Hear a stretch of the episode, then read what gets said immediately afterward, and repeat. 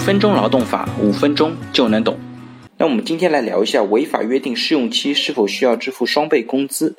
因为有朋友在问呢，由员工调岗，公司和员工重新约定了试用期，但是呢，员工试用期并没有通过而被解除了劳动合同，员工现在要求公司支付违法约定试用期的双倍工资，那员工的主张是有依据的吗？那我的回答呢是，员工的主张是有依据的。现在呢，有很多的用人单位都踩到同样的坑里面，他们都认为呢，违法约定试用期法律后果呢，最多是员工没有试用期。那如果员工通不过违法设定的试用期呢，最多需要支付违法解除劳动合同的赔偿金就可以了。但是如果员工通过了违法约定的试用期呢，那公司就完全没有风险。那殊不知啊，劳动合同法有一条神奇的规定，但是鲜为人知。就是用人单位和劳动者违法约定试用期的，针对已经履行的违法约定试用期，单位应当向劳动者支付双倍工资。那根据这个规定呢，也就是劳动者每多履行一个月的试用期，用人单位呢就需要多支付一个月的工资。实践当中呢，要求这笔赔偿金的劳动者非常之少，估计是很少有人知道这样的规定。那除了违法约定试用期的规定呢？那我们也借个这个机会再复习一下关于试用期方面的一些用人单位可能踩到的坑。第一个呢是试用期里面用人单位可以随时解除劳动合同吧？那也是有人认为呢试用期就是事实，用人单位呢可以随时不问任何原因，然后解除劳动合同。实际上呢却不是这样的，在试用期里面呢，只有在员工不符合录用条件的情况下，用人单位呢才能够在试用期里面解除员工的劳动合同。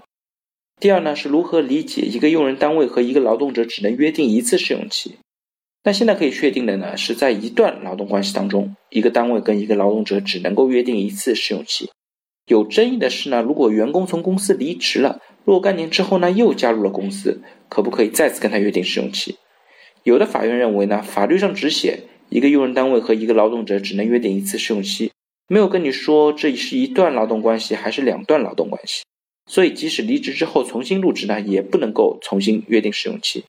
但是呢，也有很多法院认为啊，劳动者从公司离职了，过段时间又回到公司，特别是那些级别啊、职务啊、薪水啊都发生变化的情况下，应当给单位重新试试的机会。劳动者借此要求赔偿金或者双倍工资，那有点太过分了。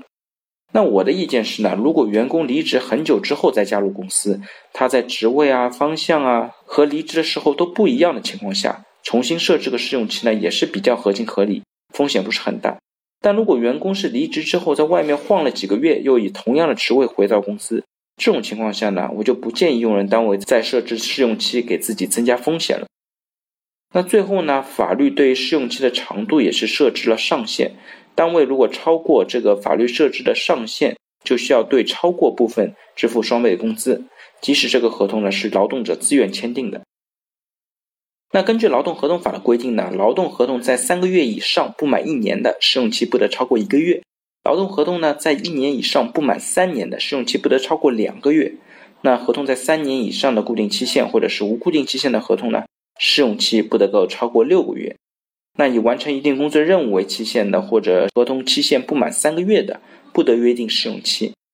也就是说，用人单位在签订劳动合同的时候，千万要注意试用期的长度。如果违反了上述约定的试用期呢，已经履行的每超过一个月，就需要支付一个月的双倍工资。比如说呢，是两年的合同，如果签了三个月的试用期，那就需要对超过的一个月支付双倍工资了。幸好呢，知道这条规定的人也是非常非常少。如果这条规定跟没有签劳动合同的双倍工资的知名度是一样高的话，那恐怕就会增加非常多的劳动争议了。好了，大家如果对我今天的话题有任何的问题或者建议呢，非常欢迎在我的音频下方留言，也非常欢迎将我的音频转发给有需要的朋友，也许真的可以帮助到他。那我们下一期再见。